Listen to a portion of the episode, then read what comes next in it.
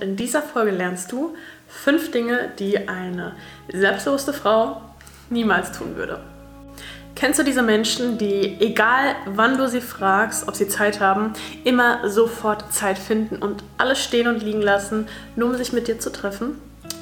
Was für eine Emotion verknüpfst du mit diesem Menschen? Denkst du, super, er nimmt sich extra die Zeit für mich? Oder denkst du dir, hm, irgendwie ist er auf Abruf, immer bereit ich finde das Ganze unattraktiv. Und genau das ist Punkt 1, den eine selbstbewusste Frau niemals machen würde, und zwar auf Abruf für andere Menschen bereit sein. Was heißt das? Es geht nicht darum, dass du dich selbst künstlich limitierst und sagst, ich habe besonders wenig Zeit und jeder soll das merken.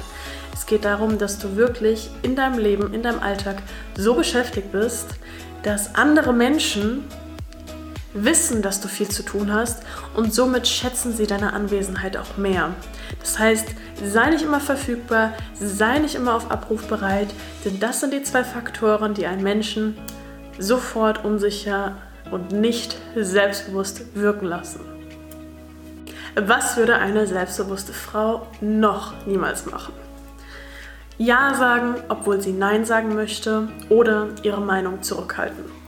Kennst du das? Du sitzt mit einer Gruppe von Menschen zusammen und diese Gruppe von Menschen hat eine gewisse Meinung. In dir selbst merkst du, dass du nicht mit dieser Meinung akkord bist, doch du sagst nichts. Warum?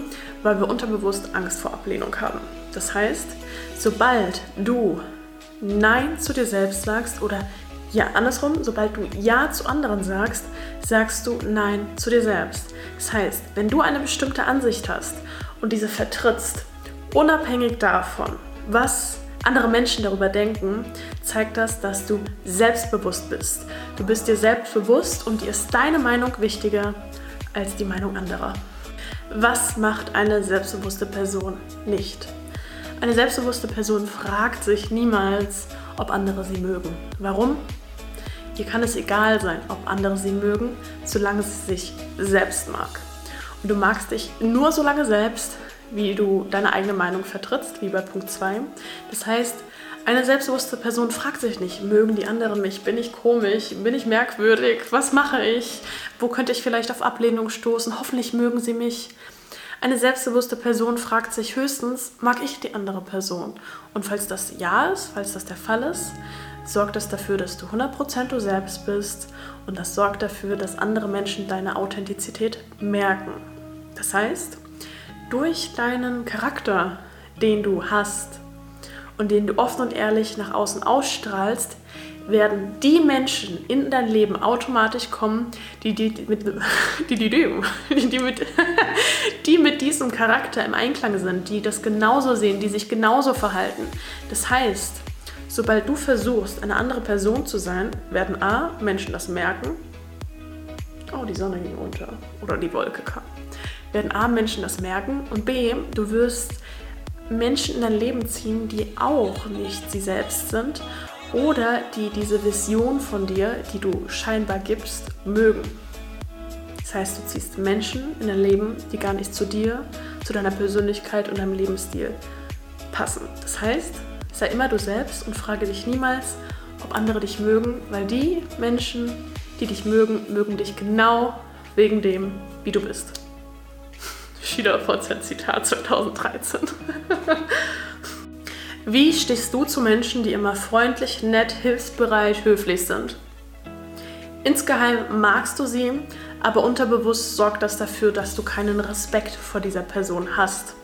Das heißt, wir wissen etwas erst zu schätzen, wenn wir es nicht immer haben, wenn wir auch die andere Seite eines Menschen sehen.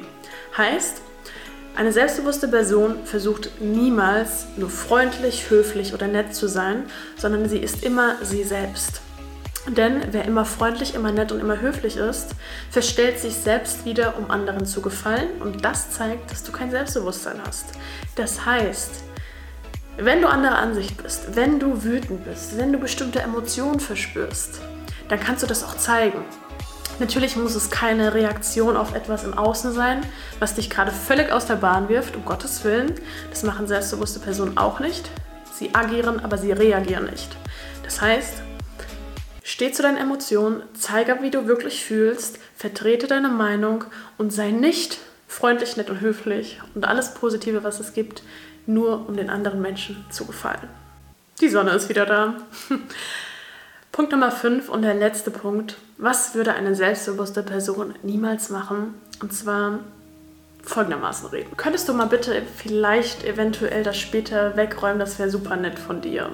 Es das heißt, je klarer und direkter deine Aussprache ist, umso selbstbewusster wirkst du. Was heißt das? Stell dir mal einen Geschäftsführer vor, einen Geschäftsführer von einem internationalen Unternehmen, der Menschen führen muss. Wie redet dieser Mann? Dieser Mann sagt nicht, könntest du mal bitte den Auftrag abschließen oder könntest du mal bitte den Kunden anrufen. Der sagt, ruf Kunden X an, weil Y. Ruf Kunden X an, weil er hat die Rechnung nicht beglichen. Und das zeugt von einer hohen Präsenz und einem extremen Selbstbewusstsein. Das heißt, je klarer deine Kommunikation, umso selbstbewusster wirkst du. Wenn du, viele Frauen machen das, Konjunktive verwendest, verwendest und zum Beispiel sagst, hey, ich möchte nur kurz sagen, dass, sorgt dieses kurz dafür, dass du deine eigene Aussage limitierst, dass du dich wieder zurücknimmst in dem Satz, wo du es sagst. Das heißt, wenn du Worte verwendest oder Konjunktive, könntest, würdest, vielleicht, eventuell oder auch sowas wie kurz oder Weichmacher. Event, eventuell haben wir schon gesagt, sowas wie kurz oder möglicherweise etc. Ihr wisst, was ich meine, mir fallen schon keine mehr ein. Dann sorgt das dafür, dass du deine Aussage verweichlichst. Und wer seine Aussage verweichlichen muss, zeigt, dass er als Person nicht mal hinter seinen eigenen Worten steht.